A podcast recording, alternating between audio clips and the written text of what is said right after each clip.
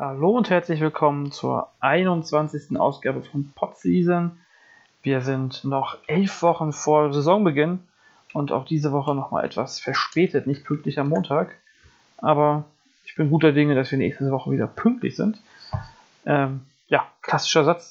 Auch diese Woche wieder dabei, Lukas Feldhaus. Hallo Lukas. Servus Jonathan.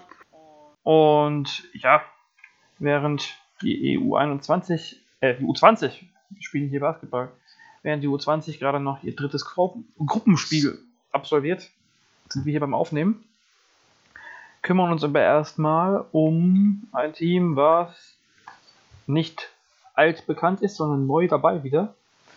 Ja, die Einleitung ist schlecht für Kreilsheim. Aber gut, das passt vielleicht ein bisschen zu den letzten Jahren von Kreilsheim in der BBL. Jetzt sollen sie es besser machen als äh, zuvor. Und dafür haben sie bis jetzt schon ein paar Spieler verpflichtet, unter anderem Joe Lawson. Joe Lawson, wer die Pro A verfolgt hat, wird den Namen kennen und wer die Pro A nicht verfolgt hat, dem kann Lukas noch ein bisschen erzählen, was der Chemnitzer Big Man jetzt bei Kreilsheim so anrichten soll. Ja, also Joe Lawson hat vor ein paar Jahren angefangen mit seiner Profikarriere in Erfurt, beziehungsweise damals war es noch Gotha, glaube ich. Dann hat er gespielt in Chemnitz zwei Jahre und äh, hatte vor allem eine sehr gute erste Saison in Chemnitz. Also da waren sie einen Sieg vom Finaleinzug, einen Sieg vom Aufstieg entfernt und haben es leider nicht geschafft. Leider aus Sicht von Chemnitz natürlich. Hatte unter anderem ein Spiel in den Halbfinals gegen, gegen ähm, Trier mit, ich glaube, über 30 Punkten. Lass es um die 30 Punkte sein. Ebenfalls eine wirklich sehr, sehr starke Saison gespielt. Auch noch ein relativ junger Spieler, jetzt mit 26, glaube ich, und damals war er 24. Ebenfalls wirklich vielversprechend. Und dann hatte er in der vergangenen Saison ja, erstmal Verletzungsprobleme in der Offseason, kam mit Übergewicht aus dem Urlaub zurück und ja, hatte auch Verletzungsprobleme zu Beginn der Saison und hat eigentlich ganz, ganz spät erst in den Tritt gefunden, so wie die ganze Chemnitzer Mannschaft, die dann am Ende nicht mal die Playoffs erreicht hat. Hat die letzten zehn Spiele wieder statistisch auf sein Level gespielt, hatte aber nicht ansatzweise die Saison, die er vorher hatte, muss man sagen. Und ähm, so denke ich, ist das für mich auch eine überraschende Verpflichtung. Also ich hatte nicht unbedingt den Eindruck, dass Chemnitz jetzt unbedingt den Spieler halten wollte nach der vergangenen Saison, der auch einen gewissen Marktwert haben wird auf Pro A-Niveau. Und ja, jetzt dann Kreilsheim. Die ähm, ist, erst sogar, ist erst sogar 25 Jahre alt. Mm, also, da ist sicherlich noch Luft nach oben, auch nach einem schwächeren Jahr. Was man natürlich bei ihm mit seinen 2 Meter und 1 und du hast das Übergewicht eben schon angesprochen, er ist ja immer schon ein, ja, äh, so, so ein Flummi-Ball, würde man wahrscheinlich sagen. Ein Flummi, so ein äh, Spieler mit viel Muskelkraft, mit viel, viel Masse, wenig Körpergröße. Hm, ich weiß gar nicht, ob so viel Muskelmasse. Also ich, er ist schon, er ist schon relativ fleischig, habe ich das Gefühl. Also um das mal so zu sagen. Ohne es despektierlich zu meinen. Aber was ich so gesehen habe, er hatte schon durchaus seine Probleme, teilweise gegen kräftige Gegenspieler in der Pro A seine Position zu behaupten. Was er aber auf jeden Fall hat, er hat eine sehr, sehr gute Schnellkraft. Er kommt sehr, sehr gut äh, hoch. Mit seinen 2 Meter 1 kann auch äh, aus dem Stand ähm, ja, danken, das Ding reinhämmern. Ist auf jeden Fall ein sehr starker Hustle-Spieler, Hustle-Player, der auch am offensiven Brett gut arbeitet. Das ist eine seiner großen Stärken. Aber ja, seine Größe ist und generell eben seine Statur ist relativ interessant und lass mich so ein bisschen zweifeln, auf welcher Position der Spieler aufgehoben ist. Denn äh, er hat in der vergangenen Saison auch sehr viel als Power Forward gespielt. Mehr, glaube ich, als in der Saison zuvor.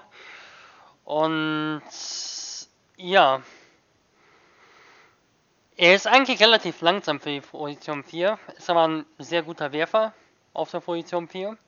Hat aber eben dadurch, dass er nicht der schnellste Spieler ist, nicht unbedingt den Antritt, um jetzt einen Drive, einen athletischen Drive auf Pro, Pro A-Niveau konnte er es, aber auf BWL-Niveau hinzulegen, wenn er draußen verteidigt wird. Und hat jetzt auch nicht die Größe eben, wie du erwähnst, um jetzt wirklich Ja, um jetzt seine Gegner da richtig zu overpowern. Also ich glaube, dass der wirklich im Sommer ja gearbeitet haben muss und auch arbeiten ja muss. Es steht noch eine Menge Arbeit, die Preseason steht erst an. Und ich, ich habe da schon meine Zweifel so ein bisschen bei dieser, oder nicht, nicht, nicht nur so ein bisschen, ehrlich gesagt. Ich habe da schon meine Zweifel, wenn er als Power, Power Forward käme, ehrlich gesagt, hätte ich etwas weniger Zweifel, als wenn er als Center käme. Denn das Center-Duo äh, Lawson und Neumann wäre jetzt. Lawson ist nicht der Pick-and-Roll-Center, den Kalzer mit Sherman Gay in der vergangenen Saison hatte. Und äh, Neumann ist es auch nicht. Passt eigentlich gar nicht unbedingt als Center zu Thomas Isalo. Ist eher der, der eher so auch noch im 1 gegen 1 so ein bisschen spielt an der, an der Baseline, Mitteldistanz, äh, der mit einem Dribbling äh, und dann in den Hop-Step geht oder in den, in den Jump-Stop geht, um dann abzuschließen, mit seiner, vor allem mit seiner rechten Hand. Also es ist kein Spieler, der, der wirklich im Mismatch ist, auch trotz seiner Größe. Er ist er ist, er ist so ein bisschen zwischen den Positionen gefangen. Also wenn er als Vierer käme, kann er vielleicht eher seine Muskelmasse, der die durchaus auch vorhanden ist, muss man schon sagen, aber seine Masse generell ausspielen vielleicht eher, als wenn er auf Center spielt. Also das wäre schon ein bisschen, hä, also ein bisschen sehr fände ich, wenn, ähm, wenn Kralzer mit ihm auf der Position 5 spielen würde und dann gleichbedeutend damit mit ihm und Philipp Neumann auf der 5 spielen würde. Philipp Neumann hat ja, ist ja letztes Jahr ziemlich spät in der Saison erst nach Kreuzheim gekommen. Ähm, hat dann aber auch, ja, durch, durch das Kreuzheim so ein sehr gutes Team war in der Pro A, die sind ja durchmarschiert, mehr oder weniger. Ähm, ja, ist dann halt nicht so viel gespielt hinter Sherman Gay, der da Starting Center war, hat aber dafür sehr gute Rebound-Werte abgeliefert. Exzellente, ja. Ähm, muss man mal sehen, wie sich das dieses Jahr entwickelt wird. Man die letzten BBL-Leistungen, an die kann man sich ja schon gar nicht mehr erinnern. Das in Fechter war ja unter ferner Das war vor allem dieses Jahr im Fechter, genau. Also das Jahr im Fechter war wirklich schwach. Und äh, zuvor das Jahr im Ulm war schwächer als erhofft. Und davor hat er in Oldenburg ein wirklich gutes Jahr gehabt. Aber das ist schon jetzt einige Zeit her was man wirklich sagen muss, er hat in der Vergangenheit so einen exzellent gereboundet. Ich glaube, er war auf, auf, die Minute gerechnet sogar der beste Rebounder der ganzen Pro A. Zumindest unter denen, die ein bisschen gespielt haben, ja. Ziemlich, ja, ich glaube, er hat sechs Rebounds pro Spiel gehabt in 15 Minuten oder so. Also das ist, das ist ja, schon ja. Äh, stark. Ja, vielleicht hat irgendwer einer mal in einer Minute. Vielleicht, ja, okay, vielleicht, hat, vielleicht gab es das mal, okay. Äh, mal davon abgesehen. Jedenfalls, ich denke, dass es eigentlich folgerichtig war, dass sie mit ihm verlängert haben. Ist halt jetzt die Frage. Ja, als deutschen Genau, Spieler. ist halt die Frage eben, wie das jetzt. Wenn er, wenn er sein, wenn er reboundet und finisht, ist das ja schon mal vermutlich das, was er bringen kann. Außerdem noch auf den großen Positionen äh, Conny Wisocki, der alte Mann, in seine, der Architekt geht in seine letzte Saison vermutlich. Der wollte, der wollte ja eigentlich unbedingt ähm, in den Anzug. Also hat er ja im Telekom-Podcast gesagt, dass er wollte um 9 Uhr zu, in der Arbeit stehen, äh, bei der Arbeit stehen im Anzug. Und ja, jetzt geht's nochmal ins Basketball-Trikot, ja. Obwohl irgendwie klein das da schon so, als würde er. Ja. Also ich habe da nicht mit gerechnet, dass er, dass er dem, dem, dem orangenen Leder. Ja, völlig zu Recht. Also ich finde, dass Konrad Wisotzki er ja eigentlich, hat seine mit seiner beste Saison ja. in, den, in den vergangenen Jahren, glaube ich, seine beste Saison mal aufgespielt hat. Also das muss man, glaube ich, sagen. Also in meinen Augen hat Thomas Idalo auch einen sehr guten Job gemacht, hat vor allem guten Transition-Basketball, einen sehr guten Spacing-Basketball gespielt mit vier Schützen, äh, einem Pick-and-Roll-Center, einem Pick-and-Roll-Point Guard. In meinen, Song ist, in, meiner, in meinen Augen ist er in der vergangenen Saison richtig aufgeblüht, äh, Konrad Wisotzki. Hatte auch ich weiß nicht, hatte er ein Triple-Double? Ich glaube, er war nahe dran in den Halbfinals gegen Ich glaube, wir haben also, mitgefiebert, kann, aber es hat nicht funktioniert. Ja, und, und im, Rückspiel, in, äh, im Rückspiel gegen Fechter hatte, glaube ich, 21 Rebounds gehabt oder 19 Stimmt, Rebounds also äh, in den Finals, genau.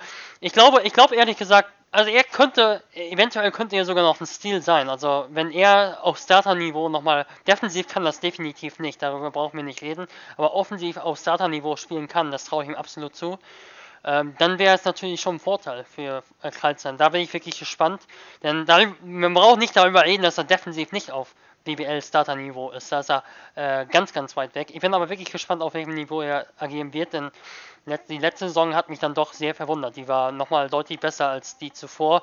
die dann schon ein deutlicher Schritt zurück war, die erste Saison von Karlsheim nach dem Wiederabstieg. Wie passt denn Joschka Ferner? Du hast eben das mit den, mit den Guards angesprochen, mit den verschiedenen Guards, die bei äh, Thomas Isalo eine Rolle gespielt haben letztes Jahr. Wie passt denn Joschka Ferner, der aus Ulm ähm, nach Kreilsheim wechselt? Wie passt der denn da rein und welche Rolle erwartest du für ihn? Er passt grundsätzlich gut zu Thomas Isalo, denn ähm, er ist ein guter Werfer. Er ist ein Linkshänder. Er hat einen sehr guten Wurf von der, aus der Mitteldistanz vor allem. Er kann sehr gut aus ein, einem Dribbling den Mitteldistanz-Jumper treffen und er hat auch ein Potenzial, den Dreier gut zu treffen. Hatte eine Probe mal ein Spiel mit Ulm 2, er hat glaube ich sechs Dreier getroffen und in der vergangenen Saison war er in der Pro A nicht so treff, treffsicher, war glaube ich in der vergangenen Saison bei etwa 30 Prozent.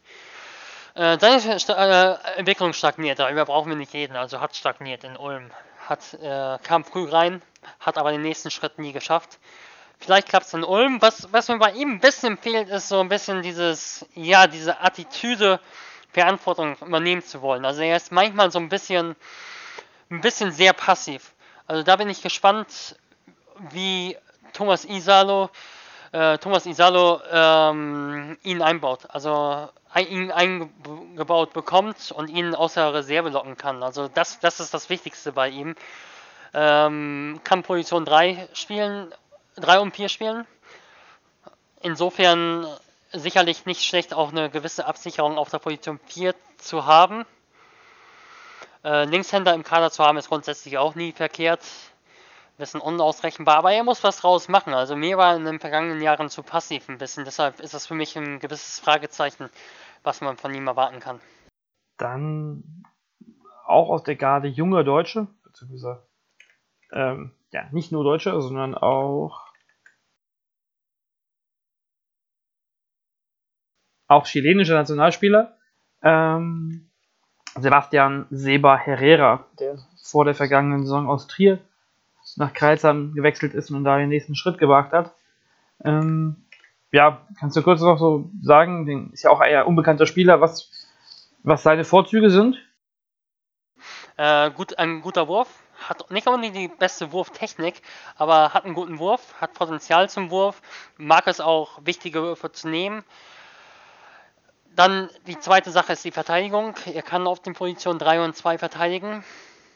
Muss man natürlich sehen, wie sich das in der BWL zeigt.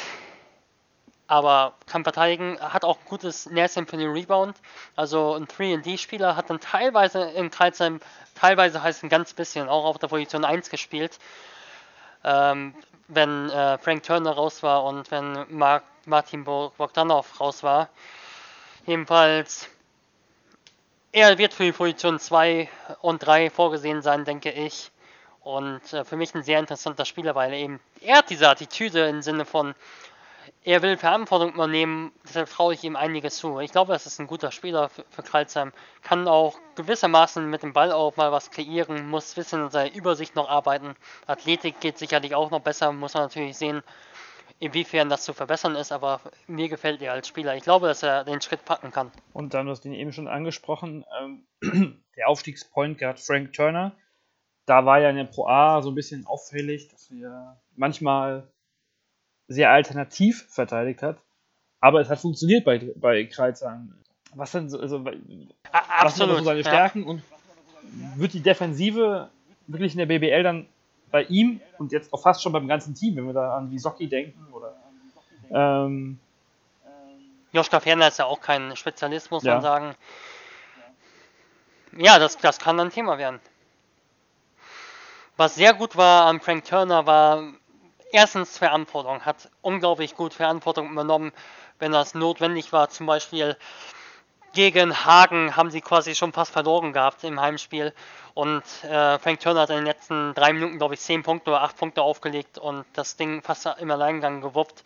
Es hat einen, er hat einen unglaublichen Antritt, ist vielleicht wirklich auch der schnellste Spieler der ganzen BBL in der kommenden Saison. Also das glaube ich sogar. Also da bin ich mir relativ sicher, dass er der schnellste Spieler BBL sein wird. Hatten, ähm, ist aber auch nur 1,78 glaube ich groß, hat einen guten Mitteldistanz- oder passablen Mitteldistanzwurf, hat keinen wirklich guten Dreier, nimmt den Dreier sehr ungern, nur, nur im Notfall, hat ihn in der vergangenen Saison eigentlich besser getroffen als äh, zuvor und hat auch einen guten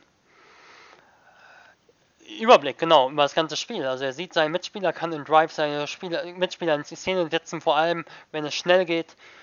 Und ja, die Defense hast du angesprochen. Also seine Defense war sehr, sehr alternativ, hast du noch nett gesagt.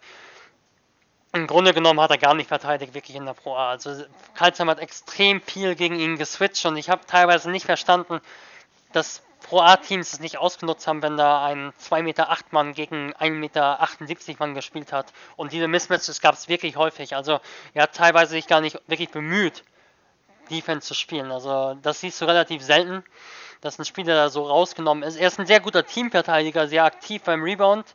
Abseits des Balles äh, gambelt viel, wenn es darum geht, aufs Stil zu gehen.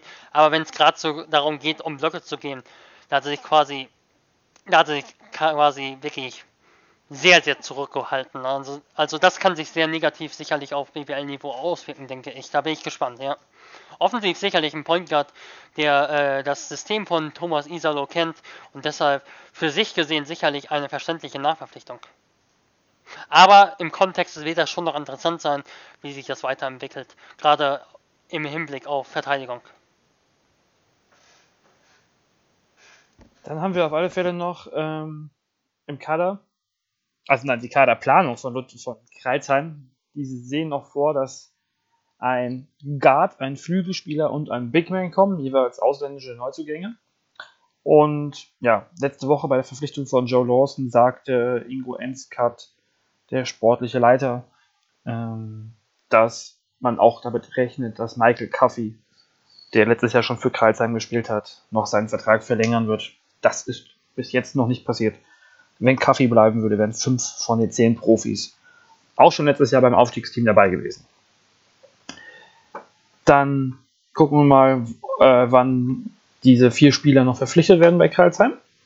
Und wenden uns jetzt erstmal der U20 EM zu. Da ist gerade das Spiel äh, zu Ende gegangen, das dritte Gruppenspiel. Und Deutschland geht da ungeschlagen aus der, aus der Vorrunde. Geht damit als Gruppenerster ins Achtelfinale. Alle Teams kommen weiter. Das ist ein interessantes Format. Und sie treffen auf Island, die in ihrer Gruppe Vierter geworden sind. Dort, glaube ich, auch kein Spiel gewonnen haben. Und ja, ähm, die letzten Tage hat vor allem Kostja Moschidi überzeugt, der in Serbien spielt. Richard Freudenberg von Skyliners mit dem Game Winner im ersten Spiel hat mich sehr gefreut, so, ähm, weil er keine richtig gute Saison hatte bei Frankfurt. Ähm, vielleicht kann er ein bisschen Selbstvertrauen aus dem Turnier mitnehmen. Ja, wer noch? Ähm, Philipp Stanic, der bei den Rockets letztes Jahr war, spielt überraschend gut. Ist natürlich auch schon jetzt, man hat immer vergessen, bei, dass er bei den Rockets ja gespielt hat und äh, immer noch erst sehr jung ist. Aber körperlich relativ überlegen, glaube ich, was ich so gesehen habe, gegenüber seinen Gegenspielern da auf dem U20-Niveau. Ja, und im dritten Spiel gegen Rumänien, das jetzt überraschend knapp ausgegangen ist, mit nur mit 16 Punkten gewonnen am Ende, aber das auch erst in den letzten Minuten, nachdem Rumänien in den ersten beiden Spielen klare Niederlagen kassiert hat mit 30 und 47 Punkten. Ähm, da haben heute Spieler wie Felix Hecker, wie Moritz Sanders, Sanders ähm, der verletzt war lange letztes Jahr, Matteo Seric, ähm, so ein bisschen die, die zweite Garde hat da viel Einsatzzeit bekommen. Und ja, mal gucken. Die ersten beiden Spiele waren ja auch sehr knapp, aber sie haben sie gewonnen. Und am Ende ist ja nicht, hat man, glaube ich, beim anderen großen Sportereignis in den letzten Wochen gemerkt, man muss nicht unbedingt schön spielen, um zu gewinnen. Schauen wir mal, am Mittwoch geht es weiter. 20.15 Uhr, glaube ich, wieder gegen Island, Achtelfinale und dann hoffentlich können wir nächste Woche schon über das, also wir können nächste Woche über das Ergebnis der, der U20 EM reden und hoffentlich ein sehr gutes nächsten Sonntag ist das Finale. Jetzt am Sonntag ist das Finale. Kann man sich absolut anschauen, ja. genau. Kann man dann auch über unser nächstes Team über ein gutes Ergebnis in der vergangenen Saison reden? Über unser nächstes Team und ein gutes Ergebnis. Naja, so ein vierter Platz in der Champions League war jetzt nicht so schlecht. Kann man das machen, haben ja. die MAP Riesen Ludwigsburg gemacht und ähm, die wichtigste Off-Season-Verpflichtung bisher würde ich jetzt mal sagen, war die Vertragsverlängerung von John Patrick. Der Trainer hat langfristig sich an Ludwigsburg gebunden, nachdem es da ja schon Gerüchte gab. Er würde gehen. Dafür gab es da auch einige Abgänge. Dazu kommen wir ähm, gleich. Aber kommen wir erstmal zu den Spielern, die bleiben oder die gekommen sind. Und da ist allen voran zu nennen Monty Jones. Das hat mich sehr überrascht. Ja, er war beim MWC ein sehr guter Scorer, aber defensiv ist mir jetzt nicht in Erinnerung geblieben und auch von seiner Spielweise allgemein nicht so in Erinnerung geblieben. Was hat, oder was glaubst du, hat Ludwigsburg an ihm gesehen, dass, er, dass sie ihn jetzt vom MBC verpflichtet haben? Ja, also die Verpflichtung hat mich auch überrascht, insofern auch, dass John Patrick ihn als Combo Guard ankündigt. In meinen Augen ist es einer, der wirklich als Point Guard spielen muss, also der auch als Point Guard spielen will, denn bei MBC, ich glaube, er ist als Shooting Guard vielleicht gelistet gewesen, aber er hat eigentlich als Point Guard gespielt, gerade am, am Saisonende. Die haben sich viel abgewechselt mit Marcus Hatton, aber er, er ist eigentlich der Spieler, der am ehesten auf der Position 1 auch gespielt hat, durchaus. Ähm, der auch relativ wenig abseits des Balles spielt. Also das ist kein Spot-Up-Werfer. Und das ist auch relativ kurios. Der wirft auch manchmal seine Dreier mit Brett. Äh, sogar nicht so unselten. Das ist absolut keine saubere Dreiertechnik. Der kann die Würfe treffen, kann auch schwierige Würfe treffen, aber das ist eher nach dem Motto, ich glaube, das, glaub, das ist ein Spieler, der auch im Training nicht besonders gut von außen wirft, aber eben manchmal es fühlt und dann mal einen Dreier trifft. Aber ja, seine große Stärke ist der Wurf. Er kann es, er versteht es sehr gut im Pick and Roll, seinen Mann auf den Rücken zu nehmen und ja, und dann in der Mitteldistanz im Wurf zu verwandeln oder, äh, oder indem er den Mann auf den Rücken nimmt, einen Foul zu ziehen. Er ist einfach einer, der mit dem Ball scoren will, der ein, ja, ein gutes Ballhandling.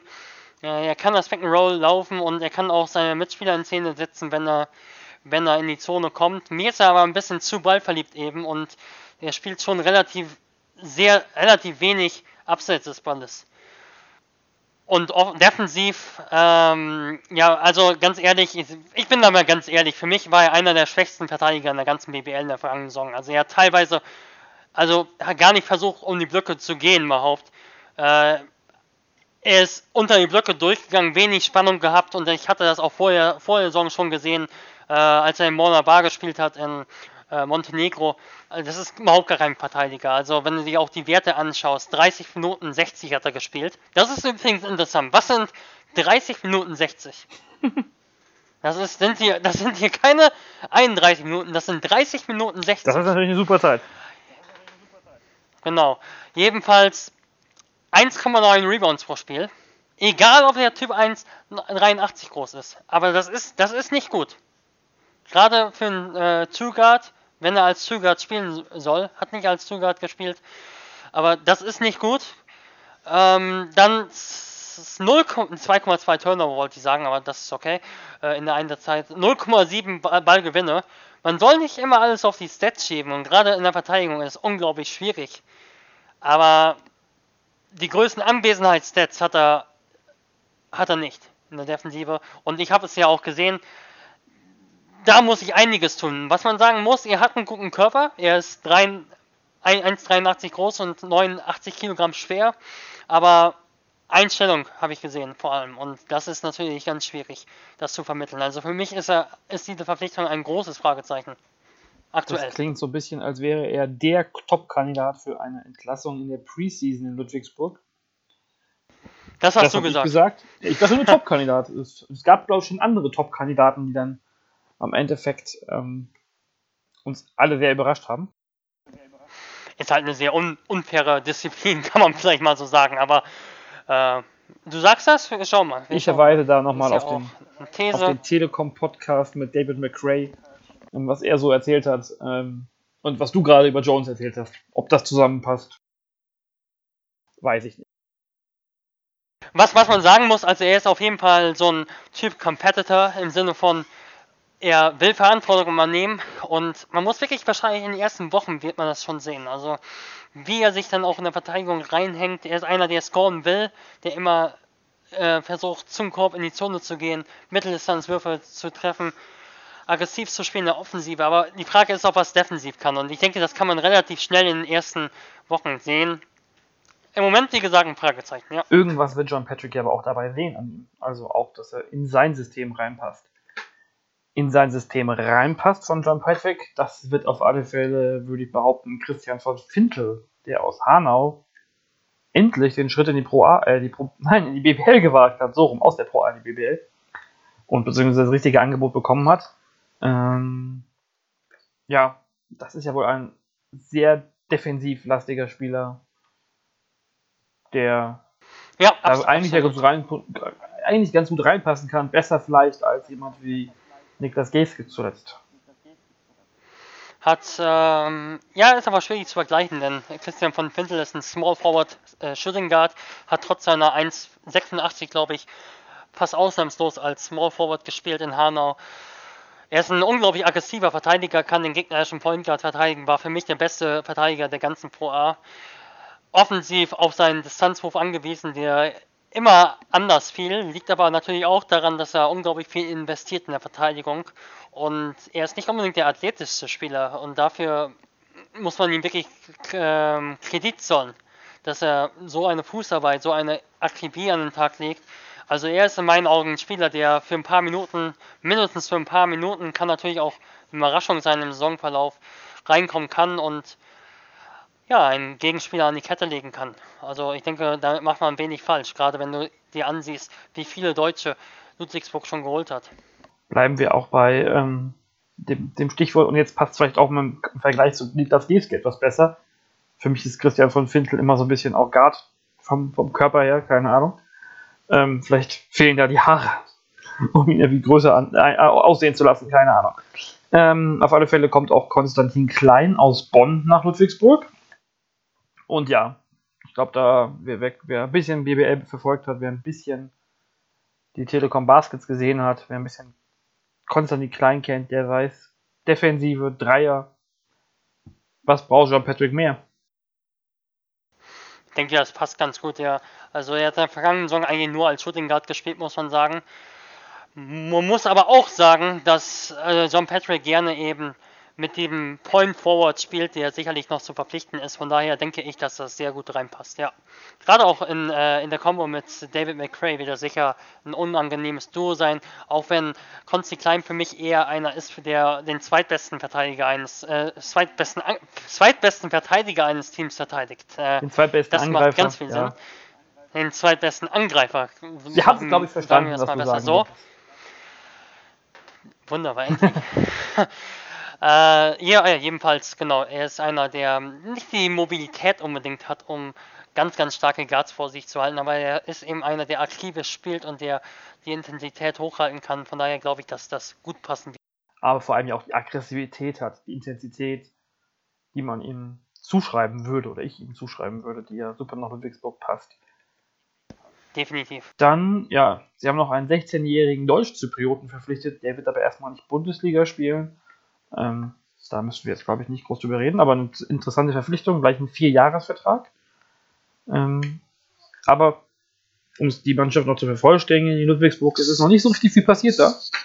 Ähm, David McRae und Adam Wedeskowski bleiben. Ich glaube, da macht man absolut nichts falsch, wenn man die beiden Spieler behält. Ähm, aber ich habe es vorhin schon mal angekündigt, es sind sehr viele Abgänge, die man verzeichnen muss. Das sind Spieler wie Thomas Walker, Peter McNeely, der nach, äh, zum MBC, überraschend aus meiner Sicht, ähm, gewechselt ist. Karen Johnson ist weg. Drain Evans verliert man, äh, der ja so eine sehr gute Saison gespielt hat und jetzt aus der Champions League in, die, in den Euro Cup wechselt nach Ulm. Und ähm, ja, ich glaube allen voran auch Johannes Thiemann, der nach seiner super Saison bis zur Verletzung, ja wie schon erzählt, nach Berlin wechselt. Ähm, es ist ein richtiger Umbruch bei Ludwigsburg. Man muss mal gucken, was da aus dem Team wird. Aber was man ja, ohne jetzt hier äh, schon Richtung Off Ende der, äh, der Pot-Season zu wechseln, Sommer des Sommers, was John Patrick anfasst, nennt sich am Ende Playoffs. Mal gucken, was da noch so passiert. Wir gehen in die Halbzeit und beschäftigen uns mal mit den beiden großen mit den beiden dominierenden Bs. Entschuldigung, Berlin, ihr seid äh, diesmal nicht dabei. Denn ja, es gab so ein paar Spielertausche Tausche zwischen Ludwigs, äh, zwischen. Es gab ein paar Spielertausche zwischen Bayern und Bamberg. Vor allem hat Bamberg die Spiele abgegeben und München nimmt sie jetzt auf, großzügigerweise. Ähm, das sind vor allem Leon Radosevic und Maudolo, die als Deutsche den, ja, den deutschen Euroleague-Vertreter weiterhin ähm, repräsentieren werden. Es ist schon so ein bisschen, ähm, was Bayern da verpflichtet, ein bisschen langweilig, oder? Absolut langweilig. Viele deutsche Spieler, die absolut überall auf den Zettel standen, außer äh, Robin Mace, der ein bisschen überraschend vielleicht ist, aber von dem man ja auch schon gehört hatte während der Saison, dass er wohl nach München gehen sollte. Und so ist es dann ja auch gekommen. Und sie haben viel für die Breite gemacht, aber nicht für die für die Spätze. Das Beste kommt zuletzt. Schauen wir mal. Ja, aber jetzt kam das Beste. Ich, ich habe ich hab, ich hab halt wirklich Zweifel, also das muss ich wirklich sagen, ähm, ob der Kader nicht am Ende viel zu groß sein wird. Also man sagt immer so, ja klar, du spielst äh, Euroleague und dann brauchst du einen großen Kader etc. Aber im Grunde genommen spielen viele Teams mit einem Kern an Spielern und natürlich haben sie einen breiten Kader, aber für mich muss zuerst oder muss dieser Kern auf jeden Fall da sein. Äh, Danilo Bartel sehe ich da, ich sehe Devin Booker da, ich sehe Stefan Jovic nur sehr bedingt da, weil er eben sehr große Verletzungsprobleme hat in der vergangenen Saison und auch in den vergangenen Jahren, muss man sagen. Ähm, ja, also da sollte sicherlich noch ein Point Guard kommen, der auf Starter-Niveau spielen kann. Sicherlich auch noch ein Zweier, der auf Starter-Niveau spielen kann. Und sicher noch ein Dreier. Eventuell ist es ja Paul Zipser, der entlassen wurde bei den Chicago Bulls, ähm, auf der 3 spielen kann. Aber für mich ist der Kader sehr, sehr voll. Also für mich geht es auch immer, auch immer so um Teamkultur und, und sowas, was, was man nicht auf den ersten Blick sieht. Und ich weiß nicht, welche Einsatzchancen einmal Odolo und sagt mir jetzt nicht, der wird doch gegen, gegen MBC spielen oder so. Das, das meine ich nicht. Das hilft also, ihm ja nicht weiter. So das hilft ihm schon weiter, aber so funktioniert ja auch ein Team nicht, muss man einfach sagen.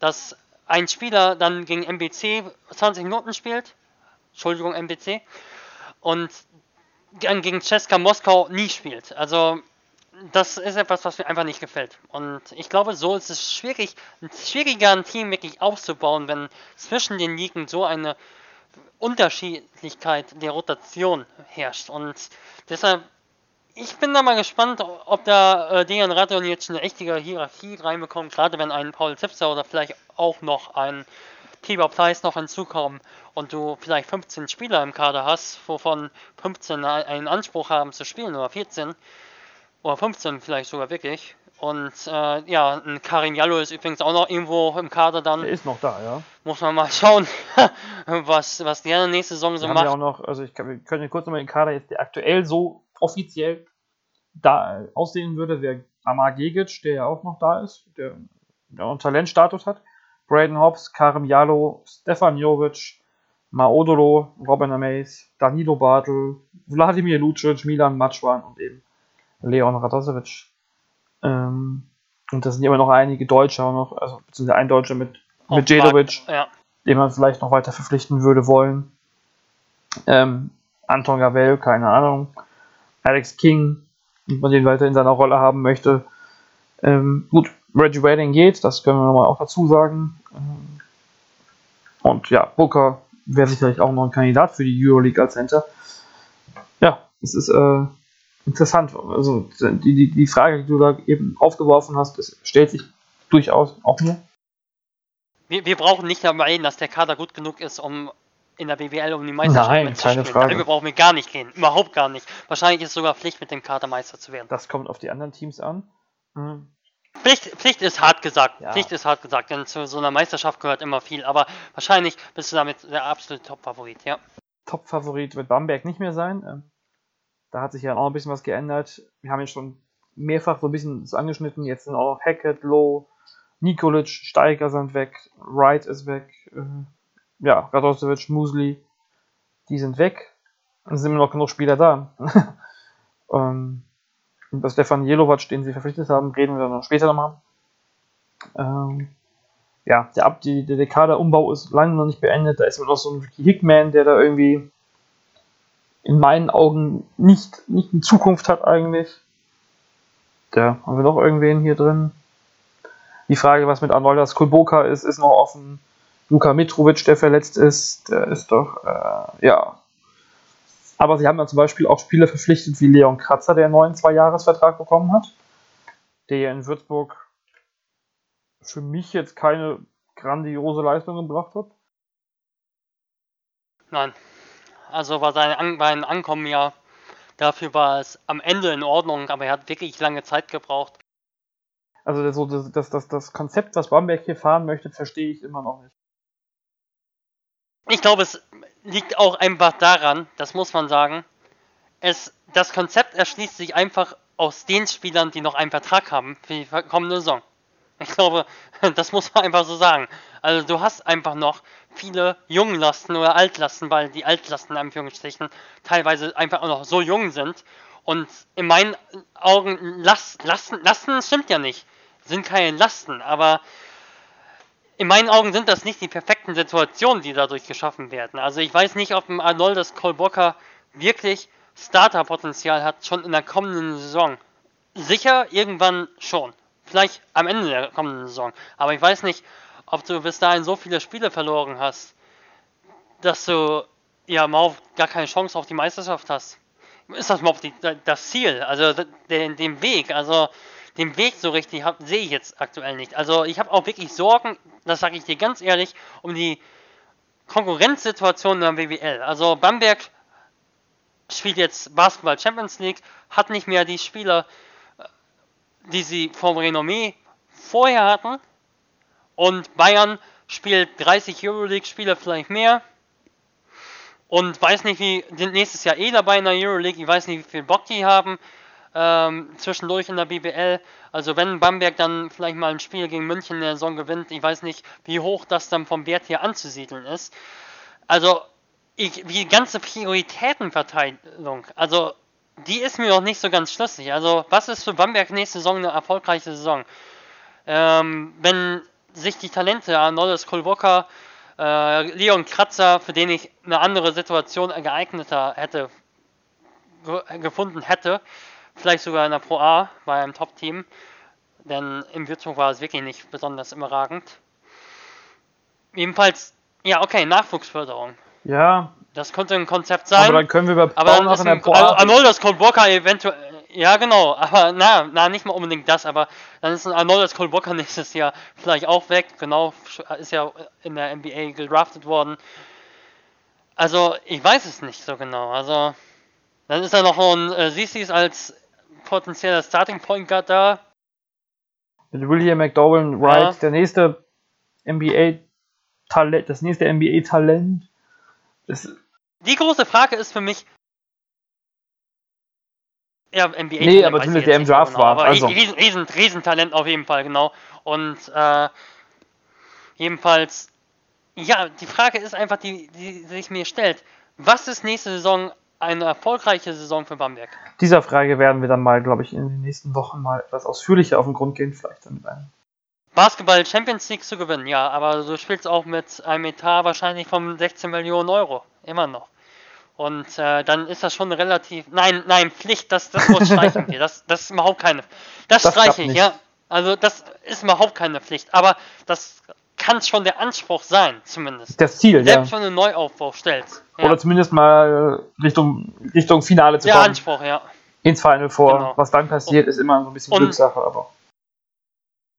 Also zum Beispiel ist es eine erfolgreiche Saison, wenn Bamberg nächstes Jahr Basketball Champions League gewinnt und in der Liga Dritter wird oder Vierter. Ist das eine erfolgreiche? Ich würde ja sagen. So jetzt. Ja, Was, der Eindruck, den ich habe, ja. ob das die Fans ja. zufriedenstellt oder nicht, das wird man sehen müssen. Ähm, bis jetzt hat man so die, habe ich den Eindruck, dass die Fans den Kurs ja durchaus, äh, durchaus mitgehen. Aber mal gucken. Wie gesagt, Bamberg, ich glaube, das wird dieses Jahr, dieses Jahr in der Offseason auf alle Fälle nochmal ein Spezialpodcast wert sein. Ein Spezialpod-Season. Vielleicht ist am Ende Berlin der lachende Dritte, aber dafür ist es alles noch viel zu früh. und wir lassen mal den Kampf um die Meisterschaft und die Langeweile der bei der Meisterschaft äh, langweilig sein und gehen ins dritte Viertel und wenden uns dem Fast-Absteiger zu. Die Eisbären Bremerhaven, die sich ja bekanntlich erst am letzten Spieltag im Fernduell gegen Erfurt durchgesetzt haben und da ja auch äh, Jena einiges zu verdanken haben. Die haben ja noch nicht so richtig viel getan in ihrem Kader, aber sie haben einen Spieler geholt, den wir alle noch nicht kennen. Und das ist Paulius Sorokas. Die, die litauische Aussprache klingt vermutlich noch ein bisschen anders, aber es ist ein Litauer, hat in Bremerhaven durchaus Tradition und wird ein Zwei-Jahres-Vertrag sogar unterschrieben. Er hat einen Zwei-Jahres-Vertrag unterschrieben. Wer ist denn dieser Neuzugang bei Bremerhaven? Ja, Paulius Sorokas hat in den vergangenen drei Jahren, glaube ich, in Italien gespielt, in der zweiten Liga für äh, Tortona. Hat dort in der vergangenen Saison seine, best, seine besten Werte aufgelegt. 15-10 im Schnitt in 36 Minuten Einsatzzeit pro Spiel ist jetzt auch nicht ganz wenig. Ähm, ja, der Club wurde Sechster in der Conference. Also die haben wirklich, die haben wirklich zwei Conferences, das finde ich. Und wirklich mit extrem vielen Teams. Ich glaube 16 Teams. Das finde ich immer wieder beeindruckend. Jedenfalls relativ erfolgreiches Team, also kamen ins Achtelfinale. Das heißt, haben immerhin eine Runde, äh, Viertelfinale kamen sie, haben eine Runde überstanden, genau.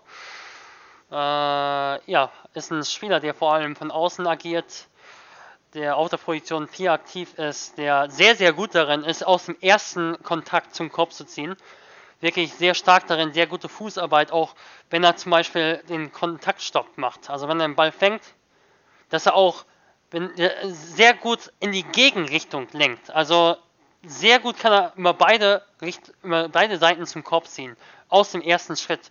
Und äh, liest da auch sehr gut das Closeout des Gegenspielers, also das Herauseilen des Gegenspielers. Das ist natürlich sehr gut, das ist etwas, was du im modernen Basketball sehr gut gebrauchen kannst. Hat ja auch Andrea Trinchieri mal gesagt in seiner erfolgreichen Zeit in Bamberg, dass heutzutage im Basketball das Wichtigste ist, die Closeout zu attackieren. Also wenn du den Ball bewegst, dass du als Außenspieler in dieser Gegenbewegung, in der sich der Verteidiger befindet, ja, diese Gegenbewegung eben attackieren kannst. Und äh, das macht er sehr gut. Äh, schließt vor allem mit seiner rechten Hand ab, aber ist einer, der wirklich schnell ist, der auch ein gutes Auge dann sogar hat. Das gefällt mir sehr gut. Exzellentes Spielverständnis. Hat so ein bisschen Fragezeichen ist für mich der Wurf. Also der fiel immer anders. Also in der vergangenen Saison hat er 30% getroffen. Hat aber auch schon Jahre gehabt, da war er relativ deutlich unter 30%, meine ich. Kann werfen, das sieht man, aber die Technik sieht nicht völlig astrein aus. Dass man das mal in Nittauer sagt, ist auch nicht so ganz äh, offensichtlich. Jedenfalls abseits von seinem Spiel sehe ich auch noch, dass er ein guter Hasselspieler ist. Geht zum Beispiel wirklich gut den Ball nach, antizipiert gut, hat eine ordentliche Schnelligkeit in der Verteidigung, äh, in der Roll-Verteidigung. Wobei er schon relativ, relativ schmächtig ist. Also das äh, ist vielleicht eine Schwäche.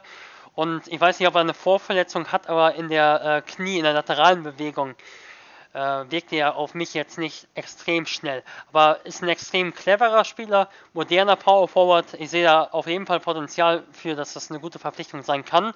Für mich hängt aber viel davon ab, auch ob er den Wurf in der Bundesliga von außen relativ konstant treffen kann. Ich würde jetzt gerne fragen, meine Standardfrage, wie passt er denn eigentlich in das System vom Trainer rein? Oder vom, vom Verein, aber äh, ich überlege gerade, was ist, was charakterisiert den Basketball von Arne Woltmann oder von Bremerhaven? In den letzten Jahren, nein, das Thema lassen wir, glaube ich, mal ganz, ganz beiseite. Also gut, der Kader ist ja auch noch nicht sehr voll, von daher ist das alles etwas, ähm, ja, ist das noch sehr, sehr offen. Ähm, fest steht dagegen aber, dass Jan-Niklas Winberg aus Erfurt sich den ähm, Bremerhaven anschließt und damit ähm, vermutlich Stand jetzt aus meiner Sicht der wichtigste deutsche Spieler sein wird im Team? Äh, Fabian Beck könnte, könnte genauso wichtig sein. Ja, das muss man mal sehen. Ja, das glaube ich schon. Also Fabian Black hatte ja in der vergangenen Saison 21 Minuten im Schnitt gesehen. Ähm, hat in meinen Augen stagniert, ist stagniert in der vergangenen Saison in seiner Entwicklung. Hat dann ein ähnliches Jahr aufgelegt wie im Vorjahr. Immer noch kein guter Dreierwerfer gewesen. Äh, solider Verteidiger mit einem guten Auge fürs Spiel. Aber war, war, war völlig in Ordnung. Also für mich ist eigentlich besser, denke ich, wenn Fabian Black bei etwa 15 Minuten im Schnitt nächstes Jahr wäre. Ich denke, das wäre besser. Genau. Ähnliches würde ich sagen, war Jan-Niklas Wimberg. Der der, der, der, Power, der ja. Backup-Power-Forward sein soll. Hinter ähm, unserem eben beschriebenen Paulius Sorokas. Ja, ich bin gespannt. Jan-Niklas Wimberg, ich kann gar nicht so viel über seine Entwicklung sagen. Fall, ich, ich finde sie, ich finde sie nicht wirklich positiv, aber man muss, man muss auch sagen, in der vergangenen Saison war er wirklich von Anfang an verletzt. Er hatte keine Preseason und das ist immer ein riesen Nachteil. Deshalb kann man die letzte Saison vielleicht, naja, nicht ausklammern unbedingt. Aber, aber sie war sicherlich nicht einfach. Auch mit dem ganzen Kontext, den wir über Erfurt kennen, wie die Saison gelaufen ist. Was ich ein bisschen bedauere bei Jan-Niklas Wimberg ist, dass er in den vergangenen Jahren eigentlich, wenn er auf dem Feld war, nicht wirklich mm, diese Energie hatte. Also ich habe ihn ja auch in der Pro B gesehen, selbst gegen uns in der äh, gegen Jatan Dragons in der Pro B. Ich glaube, er hatte gegen uns zwei Punkte im Rückspiel, ist ziemlich abgetaucht. Also er ist ein Spieler, wenn ein Spieler auf dem Feld steht und nicht im freien Wurf nimmt, dann ist es ist schwierig für einen Trainer, mit einem Spieler zu arbeiten. Und ich hoffe, dass sich das, diese Mentalität zumindest in irgendeiner Weise bei Jan-Niklas Wimberg nochmal einstellt. Und das ist ja nicht mal im Sinne von kein Bock, sondern das ist etwas, da musst du aus, aus sich herauskommen. Und manche schaffen es einfach nicht. Und ich hoffe, dass äh, Jan-Niklas Wimberg, der immer noch ein sehr junger Spieler ist, äh, mit 22 Jahren, aber halt auch schon ein paar Jährchen jetzt schon dabei ist, aber nicht so den ganzen, ganz, ganz großen Durchbruch geschafft hat, dass er vielleicht jetzt auf der Position des Power Forwards, wo er Schnelligkeitsvorteile, wo er seinen Wurf vielleicht noch besser nutzen kann, vielleicht äh, den Durchbruch schafft. Ebenfalls, wenn ich mir auch die Statistiken anschaue, er hat in der vergangenen Saison 26 Mal gespielt und insgesamt 6 mal 0 Punkte gehabt. Dann 13 Mal von 26 Spielen 3 Punkte oder weniger. Das ist schon, das ist schon wenig. Und das ist auch eigentlich enttäuschend im Kontext zu seinem Talent, denn er hat wirklich viel Talent. Er hat einen Wurf, er hat Schnelligkeit, er hat einen guten Körper, er ist 2,3 Meter drei groß auf der Position des Power Forwards, Small Forwards. Aber er kommt nicht aus seiner Reserve raus. Also, wenn du dir einfach mal anschaust, wie er auch in Oldenburg gespielt hat, er hat wenig gemacht, einfach wenn er auf dem Feld war. Er nutzt, das hat Raul Korner auch mal angemerkt gehabt, in der, das konnte man einmal ganz gut hören, in der Telekom-Reportage war Raul Korner, äh, er benutzt in der Verteidigung immer seine Hände. Also 2,4 Fouls pro Spiel in 16 Minuten, das ist schon wirklich extrem viel. Er benutzt immer seine Hände, er vertraut nicht auf seine Fußarbeit. Und bei ihm ist einfach wirklich Selbstbewusstsein das Wichtigste. Ich hatte das Spiel gegen Gießen gesehen, da hat er zweimal gegen, glaube gegen Austin Hollins aufgepostet und dann einen Wurf über ihn genommen und getroffen. Super, wirklich. Also schwierig zu verteidigen. Aber nur zweimal und im ganzen restlichen Spiel war nichts von ihm zu sehen. Schauen wir mal, wie er sich entwickelt. Ähm, spannende, spannende Personalie auf alle Fälle, weil die Entwicklung ja durchaus auch viel beachtet ist und auch in Oldenburg schon viel diskutiert wurde. Ja, ansonsten stehen noch im Kader Adrian Breitlauch, Dominik Johnson und Karl Baptist. Wobei es da durchaus bei zwei Spielern auf alle Fälle Gerüchte gibt, dass sie nicht in Bremerhaven bleiben sollen. Das ist aber nicht unser Gerücht der Woche, sondern das ist Brian Blake nach Braunschweig. Das äh, ist ein ganz frisches Gerücht und von Sportando klingt das schon relativ ja, sicher. Beim letzten Braunschweig hatten sie zumindest auch recht. Hatten sie, genau. Äh, Idaho Vandals in der NCAA hat er gespielt in einem guten Team, 22.9 Duns laut äh, Sports Reference. Ist ein Spieler, was ich gesehen habe, der als Undersized Backman spielen kann, der mich ein bisschen an Augustin Rubert erinnert hat, der durchaus ein bisschen Wurf hat, der auch mal auch auch in die Dreierdistanz mal rausgehen kann und einen Wurf nehmen kann, der aber auch wirklich eine gute Athletik hat. Er ist nur 2,1 Meter groß, ist so ein bisschen zwischen 5 und 4. Für mich kann er, was ich jetzt vom ersten Blick gesehen habe, kann er eine Undersize Big, äh, Undersize 5 geben. Aber ich muss mir nochmal genauer anschauen. Ebenfalls natürlich ganz interessant, denn sie haben, denke ich, einen klassischeren Center mit äh, Scott Atherton, wobei klassischerer Center gerade in Göttingen äh, ein bisschen komisch gewesen wäre, ihn so zu nennen. Also er hat sich in meinen Augen gerade unter Frank Mann zu einem klassischeren Center entwickelt, hat sehr viel Roll gespielt und selbst auch gegen Mismatches mit dem Rücken zum Korb agiert. Das hat er in meinen Augen erst in der vergangenen Saison wirklich entwickelt. Aber gerade deshalb kann das, denke ich, ein guter Gegenpol einfach sein. Ein Spieler, der vielleicht auch, oder nicht nur vielleicht, der sicher mit Scott Atherton zusammenspielen kann, wie er es in der vergangenen Saison Anthony Morse gemacht hat, den ich auch gerne wiedergesehen hätte übrigens in Braunschweig. Ich weiß nicht, wie der Status bei ihm ist. Er hat keinen Vertrag aktuell und sieht dann eher nicht danach aus, dass er in Braunschweig bleibt. Hat sich gut entwickelt, aber wahrscheinlich kann ein Brain Blake wahrscheinlich noch besser äh, zusammenspielen mit Scott Atherton und insofern ist es sicherlich eine interessante Verpflichtung, wenn sie so zustande kommt. Ja. Damit leiten wir ja perfekt heute über zum, zum letzten Viertel, zu unserem letzten Team. Das ist nämlich Braunschweig. So einfach war es selten. Du hast eben schon über die, die Big Man gesprochen ein bisschen. Gehen wir aber erstmal zu dem, zu dem, zu der, zu dem Gerücht, was wir jetzt nicht thematisiert hatten hier, aber was Sportando äh, relativ früh bekannt gegeben hat oder früh rausgehauen hat. Das ist Joe Rahan. Das ist ein Guard, der nach Braunschweig wechselt.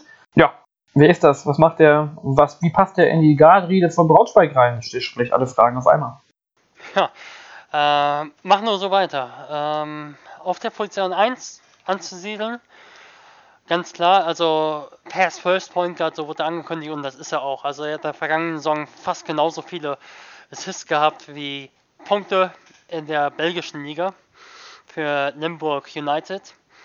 Er ist ein Spieler, der ein sehr gutes Spielverständnis hat. Er läuft das Pick and Roll etwas anders als viele Spieler. Er ist einer, der den, Ball, ja, den Ballpick nimmt, der äh, man oder man sagt auch einfach den Block nimmt oder den Ballscreen und dann ein bisschen verzögert und sehr gut liest, wie sich das Spiel dann entwickelt. Also er ist einer, der zum Beispiel auch gerne das Spiel über den dritten Mann mag, wenn der Gegner im Pick and Roll switcht und dann zum Beispiel der, oder nicht zum Beispiel, der Big Man gegen einen kleinen Spieler spielt, dribbelt dann schön nochmal raus und äh, versucht das Mismatch zu lösen.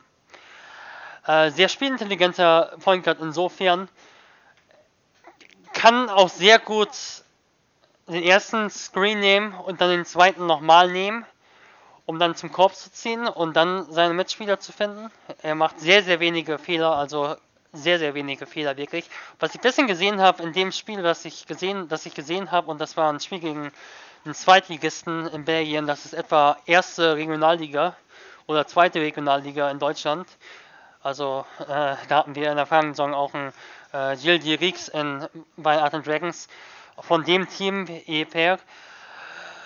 Der hat in EPR äh, 15-11 im Schnitt aufgelegt oder 15-10 und in der Pro B, glaube ich, 7-4. Also das ist zweite Regionalliga oder so und äh, gegen den Club hatte er, ja, er hat ganz, ganz wenig Korbgefahr ausgestrahlt. Ich glaube, in dem Spiel zweimal auf den Korb geworfen oder so. Also das fand ich jetzt nicht so nicht so positiv. Also wenn wir was Negatives nennen wollen. Jedenfalls positiv auf jeden Fall Spielintelligenz. Ist jetzt auch gerade, was muss man wirklich mal sagen, ist auch gerade ein bisschen ein Witz, dass ich, dass ich ein äh, Spiel gegen zweiten Regionalligisten vorstelle. Aber, äh, aber ich habe kein anderes Spiel von Limburg online gefunden. Ich habe mir auch ein bisschen aus dem College angeschaut. Er hat für zwei gute Colleges gespielt. In Boston, am Boston College und für St. Mary's und hatte gerade in seinem letzten Jahr in St. Mary's ein sehr erfolgreiches Jahr, eine Bilanz von 29 zu 5 Siegen. Also das ist einer, der wirklich weiß, wie er ein Team zum Erfolg bringen kann und jemand, der, wie gesagt, sehr, sehr wenige Turnover generell immer hatte und das Spiel sehr gut liest, gute Tempokontrolle hat, der im Pick and Roll den ersten, wenn den ersten Ballscreen, wenn er daraus nichts bekommt, gleich einen zweiten nimmt, gutes Ballhandling hat, vielleicht um wirklich ein Scorer zu sein, vielleicht ein bisschen zu, fast schon ein bisschen zu kräftig ist. Also er ist nicht so schnell in der Lateralbewegung, was mir aber gut gefällt dann wiederum, dass in der Verteidigung sehr, sehr gut arbeitet. Er ist nicht der wendigste Spieler, aber dafür ein sehr aktiver Spieler, der sehr gut auf Steals spekuliert, ähm, ohne wirklich zu reachen, sondern, also ohne wirklich reinzugreifen, sondern wirklich ähm, antizipiert. Und äh, ich glaube, dass er ein sehr guter, sehr, sehr guter Point Guard sein kann für Braunschweig. Geht auch gut zum Defensiv-Rebound, äh, passt sehr gut, finde ich, zu Basumana Kone. Von daher, auch wenn er vielleicht nicht der beste Scorer ist, beziehungsweise da bin ich mir relativ sicher, dass er das nicht ist, vielleicht legt er wirklich nur 5, 4 Punkte oder so auf in der BBL. Vom Wurf her sah es jetzt auch nicht überragend sicher aus, ist vielleicht Potenzial aber da. Er wurde zum Beispiel relativ frei stehen gelassen, gelassen in dem Spiel gegen den Zweitligisten in Belgien und er hat trotzdem nicht geworfen. Jedenfalls glaube ich aber, dass es, dass es mit Spielern wie Scott Atherton, der definitiv scoren kann, und DeAndre Lansdowne gut passen kann. Ja. Und wie oft lag Frank Menz mit einer Verpflichtung daneben in den vergangenen Jahren? Also wirklich, im, angesichts des Budgets. Ja, das kann man. Also kann ganz man, selten, ganz selten ja. Für mich stellt sich gerade die Frage, wenn ich mir unsere Kaderübersicht angucke, wir haben da jetzt sechs Spieler als Guard gelistet. Ähm, DeAndre, DeAndre Lansdowne. Hat in der vergangenen Saison fast nur als Small Ja, gespielt. ja, das wäre jetzt der Erste, der da rausfliegt. Trotzdem, wer ist jetzt hier, also wie, wie würdest du den Kader sehen? Ähm, Die Frage habe ich mir mit. Rayhan, mit, mit Klepatsch, mit Mhm. Klepatsch, mit Klepatsch, Klepatsch, ach. Mit Rayhan, mit Klepatsch, mit Kone sind ja schon mal drei Spieler, die durchaus Point Guard spielen wollen. Mit Luis Figge ist noch ein Talent dahinter. Ähm, gut, man wird dann vermutlich noch, man wird die vermutlich dann auf die 1 und die 2 setzen und dann in Zweifelsfall mit zwei Guard, Point Guards spielen. Also sie haben ja auf der Position 1 haben sie Joe Rayhan und Basumana Kone. Dann auf der Position 2 Thomas Kleppeis, der eigentlich nur auf der Position 2 Echt? gespielt hat in der vergangenen Oh. Saison. Nur, ja. Ich habe zu wenig Dann Braunschweig-Spiele gesehen, glaube sehr, ich. sehr, sehr, sehr, viele um die Blöcke geschickt. Also letztes Jahr hatten sie auch noch Janavicius auf der Position 1 und Kone. Die haben sich da schon die Minuten geteilt, beziehungsweise auch gemeinsam zusammen auf dem Parkett ge gestanden. Dann äh, kann DeAndre Lansdowne auf der 3 spielen. Genau, und äh, Luis Figge beziehungsweise Dennis Nawrotzki, der sich unglaublich entwickelt hat in der vergangenen Saison, der aus der zweiten Regionalliga kam, oder ersten Regionalliga, weiß ich jetzt gerade nicht, hatte auch schon eine Pro A-Karriere, die aber nicht auf BWL hindeutete. Jedenfalls ist dann eigentlich eher interessant, wer dann noch kommen soll, denn sie haben einen unglaublich tiefen Kader, was deutsche Spieler betrifft. Auf der Position 4 hast du dann einen Christian Senkfelder, äh, haben auch einen Kovacevic geholt aus Würzburg. Lagerpusch hast du noch äh, auf der po Position 4 und 5 kann er spielen, eher vielleicht auf der Position 5. Äh, in, der in der kommenden Saison weiß ich nicht. Ähm, jedenfalls Scott Atherton haben sie auf der 5, genauso wie Blake. Gefühlt könnte der Kader fast zusagen, Ja, sag ne, wenn, wenn, die, wenn die Verpflichtung kommt, dann. Dann gehe ich eigentlich davon aus, dass vielleicht noch ein Starting Power Forward kommt. Aber du brauchst dann eigentlich nicht sechs Ausländer. Nee, sechs Ausländer wäre fast Verschwendung. Wir können ja mal kurz auf die, auf die weiteren deutschen Neuzugänge. Kannst du besser warten eigentlich, genau, besser warten und dann vielleicht während der Saison noch eine Verpflichtung tätigen, aber du kannst bei fünf Ausländern Ja, spielen. kannst sogar mit vier spielen, theoretisch. Also, sonst wird es vielleicht auch etwas. Also, ich weiß halt nicht. Reden wir mal über Christian Singfelder zum Beispiel, ähm, auf der 4 kommt vom College. Das ist immer so ein bisschen die, die Wundertüte, aber er hat ja auch schon in Deutschland gespielt. Er hat schon, also bei Ehing damals auf alle Fälle in der Pro A. Er hat auch schon unter Frank Menz gespielt in der U20-Nationalmannschaft, wo wir den Bogen zur, zur, zur U20 geschlossen hätten. Ähm, ja, was für ein Spielertyp ist das? Wie gesagt, viel Power Forward. Er ist ein Kämpfertyp, absoluter Kämpfertyp, der wirklich in Ehen ja eine sehr erfolgreiche Ära abgeschlossen hat beim MBBL Top 4 damals in Quartenbrück. Danach war es dann nicht mehr so erfolgreich in Ehingen. Also gehört er zu einer sehr, sehr erfolgreichen Generation. Und er ist ein Spieler, der auf der Position 4 sehr viel Hustle bringt, der der Verteidigung im Low Post gegenhalten kann, der im Rebound arbeiten kann. Ich habe ihn aber dann auch jetzt am College inzwischen gesehen, hat an einem relativ erfolgreichen College gespielt. Was vielleicht so ein bisschen unter dem Radar irgendwie ist, dass er, dass er eigentlich eine gute College-Karriere hatte bei all den erfolgreichen Deutschen, die es inzwischen in Amerika gibt.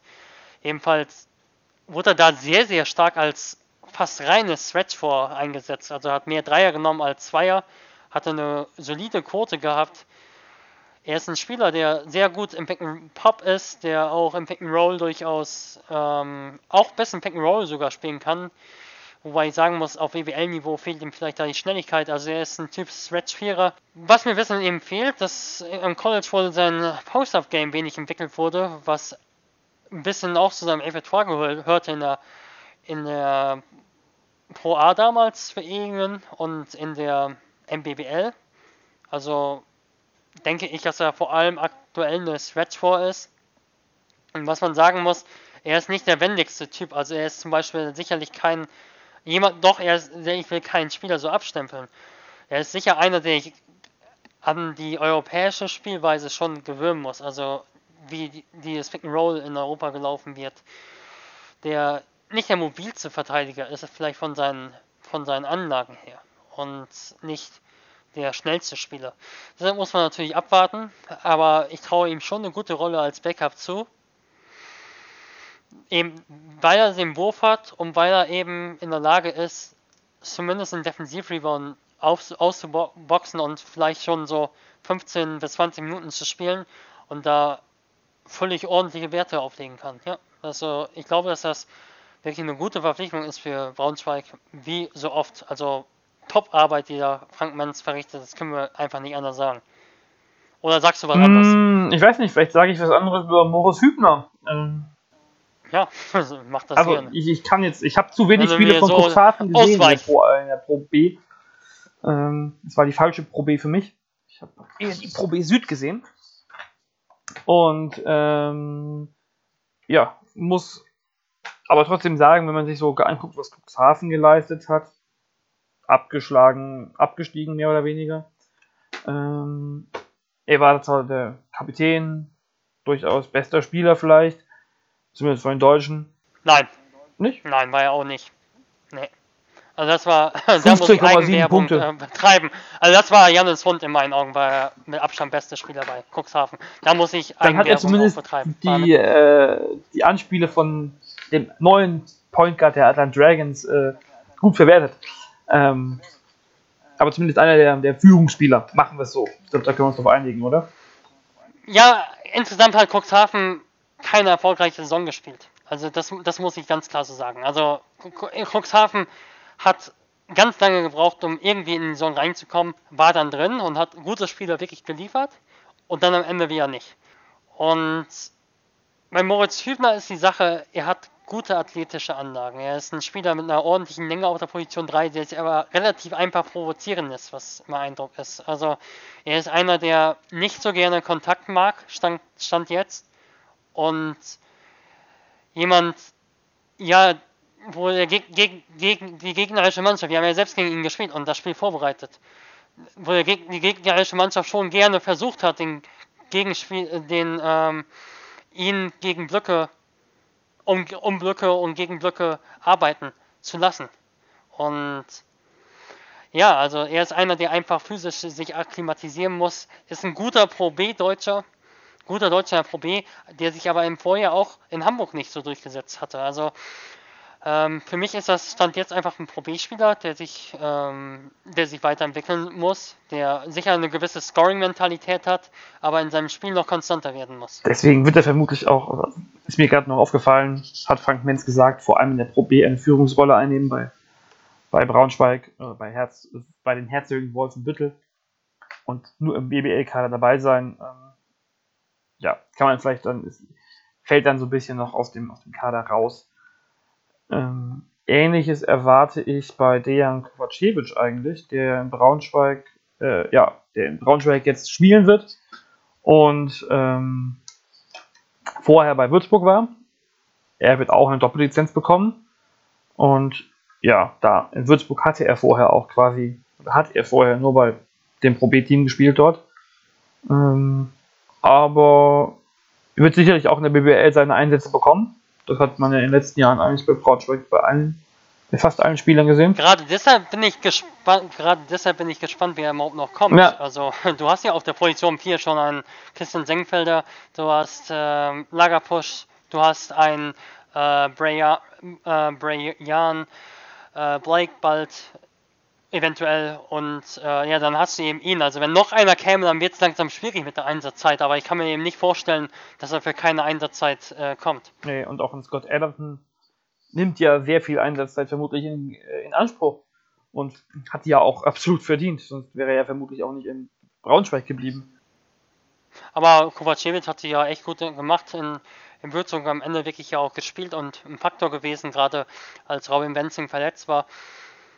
Ähm, ich habe ihn damals vor Jahren im Osterturnier gesehen in Wien. Da war er noch ein sehr, sehr schmächtiger Typ und äh, der immer gerne von außen geschossen hat. Und das hat ihn dann ähm, Kostic, in, der Trainer in, bei Bayern 2, abgewöhnt, hat ihn sogar als Center, das notgedrungen natürlich, eingesetzt in der Pro B und äh, hat viel gelernt darüber, im Kontakt zu spielen. Und in der vergangenen Saison war er dann doch wieder mehr Werfer, aber ähm, spielt schon deutlich physischer. Seine Entwicklung bewegt sich definitiv auf dem richtigen Weg. Also ich bin da sehr positiv überrascht. Also ich finde es klasse, wie er sich entwickelt hat. Ich hoffe, dass er Einsatzzeit erhalten wird. Glaube aber wirklich eher, ja, vielleicht wird es wirklich schwierig. Kann schon sein, dass Braunschweig noch einen Vierer holt. Wir haben ja aber vor allem auch Lars Lagerbusch, der passend zu unserem zu unserer ersten Viertelpause ja gerade bei der U20 EM aktiv ist. Ähm, und der eigentlich in meinen Augen der, der Spieler, der junge Spieler ist, auf den sich Braunschweig so ein bisschen fokussiert, der ja auch eine sehr große Rolle kriegen soll, wenn ich das, glaube ich, ähm, das Zitat, das, was Franz Menz mal gesagt hat, ähm, noch richtig im Kopf habe. Kannst du noch mal kurz abschließen für, für unsere heutige Podseason ein bisschen was zu Lars Lagerpusch sagen? Lars Lagerpusch hat sich wirklich gut entwickelt, ist ein athletischer Spieler, der sehr gute Riecher hat für den Offensivrebound. Im Defensivrebound kann er sicherlich noch äh, zulegen. Äh, sehe auch gerade, er hat fast genauso viele Offensiv-Rebounds geholt in der vergangenen Saison wie Defensiv-Rebounds, also da hat er definitiv noch Nachholbedarf. Das hat er jetzt auch gerade bei der, e bei der ja. EM wieder gezeigt, dass er da durchaus am offensiven Brett, Brett am Offensivbrett ein Brett ist. Absolut, also da hat er wirklich einen guten Riecher, hat auch die Athletik, um Pick and Roll zu spielen. Bei ihm ist so ein bisschen die Frage, ob er eher 4 oder eher 5 ist. Also in der vergangenen Saison hat er gar keine Dreier genommen in Braunschweig, hat das durchaus in der Pro B aber gemacht immer wieder. Aber nie so richtig konstant. Also da bin ich gespannt, wie sich das von seinem Spiel hier entwickelt. Aber das ist sicher ein interessanter Spieler, der jetzt seine erste richtige oder anderthalbste, anderthalbte erste Saison, anderthalbte erste Saison, wird Zeit, dass wir hier zumachen, anderthalbte Saison in der BBL hatte und eher solide gespielt hat. Hat auch durchaus Anlagen im Low Post ein bisschen zu arbeiten, muss vielleicht noch ein bisschen lernen, im Kontakt ein bisschen mehr, besser zu spielen. Aber grundsätzlich ein talentierter Spieler, der in meinen Augen auch Potenzial hat in allen Bereichen einfach für ihn. Bei ihm ist einfach jetzt interessant, in welche Richtung er als Spielertyp geht. Und ähm, das ist natürlich gerade interessant, sollte er in der, in der kommenden Saison eine größere Rolle spielen. Ja? Und das hängt dann natürlich auch davon ab, ob eben noch eine, eine 3 kommt, ob eine 4 kommt. Denn wenn eine 4 kommt, dann hast du halt den Konkurrenzkampf zwischen Senkfelder und Lagerfusch auf der Position 4. Also das ist schon noch spannend. Schauen wir mal. Braunschweig, ja, der Kader sieht schon relativ voll aus, aber hat noch Platz für, ja, für, für Spekulationen bzw. für Fragen, offene Fragen. Ähm, wir werden da sicherlich nochmal, wenn die, wenn Braunschweig sagt, dass sie fertig sind mit ihrer Kaderplanung, dann auch nochmal in Richtung Einschätzung geben, was damit, was damit erreichbar sein kann. Dennis Schröder wird ja vermutlich nicht mehr ver verpflichtet werden. Selbst wenn das mit Atlanta nicht mehr klappen sollte. Den Namen musste ich jetzt immer einwerfen, wenn wir schon über Braunschweig reden. Ja. Den neuen genau. Förderer und mit, ja, mit Eigentümer sogar, ne? Stimmt das? Absolut, ja. Ja, stimmt. Ich glaube, ich glaube, das stimmt. Ja, ja also äh, hat ja auch groß angekündigt, Braunschweig soll äh, ein Top 5 Programm werden. Schauen wir mal, wann es soweit ist. Nee, also man muss So weit sind wir dieses Jahr noch nicht, glaube ich. Da fehlt das. Das glaube ich auch nicht, aber, ähm, aber es kann schon Richtung Playoff sicherlich gehen. Also kann. Oh, jetzt, jetzt. Ich sag, das machen wir, wenn, wenn, wenn der Kader steht und die anderen Kader stehen, aber. Ne, also ich sag das jetzt einfach mal so. Also ähm, für mich, für mich sieht das absolut gut aus, gerade weil du eben erstmals eigentlich in Braunschweig seit Jahren eine gewisse Kontinuität auf Schlüsselposition hast und selbst auf Nicht-Schlüsselposition. Und ähm, deshalb, ich bin gespannt. Frank Menz in meinen Augen ein sehr unterschätzter Coach in der BBL. Du redest immer, oder nee, nicht du, aber ähm, es wird gerne natürlich mal die geredet, die oben in der Tabelle stehen oder in der erweiterten Spitze stehen. Aber Braunschweig wurde auch von Frank Menz wirklich gerettet. Also er hat wirklich eine gewisse Euphorie da ausgelöst. Also ich bin gespannt, wohin das noch das geht. Ich denke, da werden die richtigen äh, Schritte in die Wege geleitet. Wir haben sehen einen jungen Kader im Braunschweig, das muss man einfach so sagen. Selbst die, die Andrew Lansdowne 28, 29, das, das sind die ältesten Spieler im Kader. Und dahinter hast du eine Reihe von Spielern, die 25, 24 oder noch jünger sind. Von daher läuft. Ja, da würde ich nicht widersprechen. Das klingt nach einem schönen Schlusswort zum Braunschweig. Ich muss meinen Schlusswort von letzter Woche wiederholen. Es ist schon wieder so gefühlt wenig passiert. Die BBL ist im Moment irgendwie sehr zurückhaltend, was mit Verpflichtungen angeht. Gefühlt gab es mehr Abgänge als Verpflichtungen. Und ja. Kann am Bamberg liegen. Ja. Wenn ich hier so durchgucke, dann ist die, die Meldung, dass Tim Olbrecht gegen Ulm klagen könnte da. Da ist dann. Ja. Viel mehr ist nicht passiert. Also wir haben echt eine Seite News diese Woche gehabt aus der BBL. Ich brauche mehr Action. Das ist echt schlimm. Sonst haben wir nächste Woche fast nichts zu besprechen. Auch an dieser Woche stelle nochmal den Aufruf von letzter Woche. Sagt ruhig was. Sagt uns, welche Teams wir besprechen sollten, ähm, welche Spieler wir uns vielleicht nochmal vornehmen sollen. Wir haben ja ein bisschen Platz, wenn jetzt nächste Woche nicht die Verpflichtungen über uns hereinprasseln. Dann würde ich sagen, wir sind wieder ein bisschen zu lang geworden. Die Stunde von letzten Woche haben wir nicht geschafft, aber waren ja doch einige interessante Spieler dabei diese Woche. Danke, Lukas, für deine Einschätzung.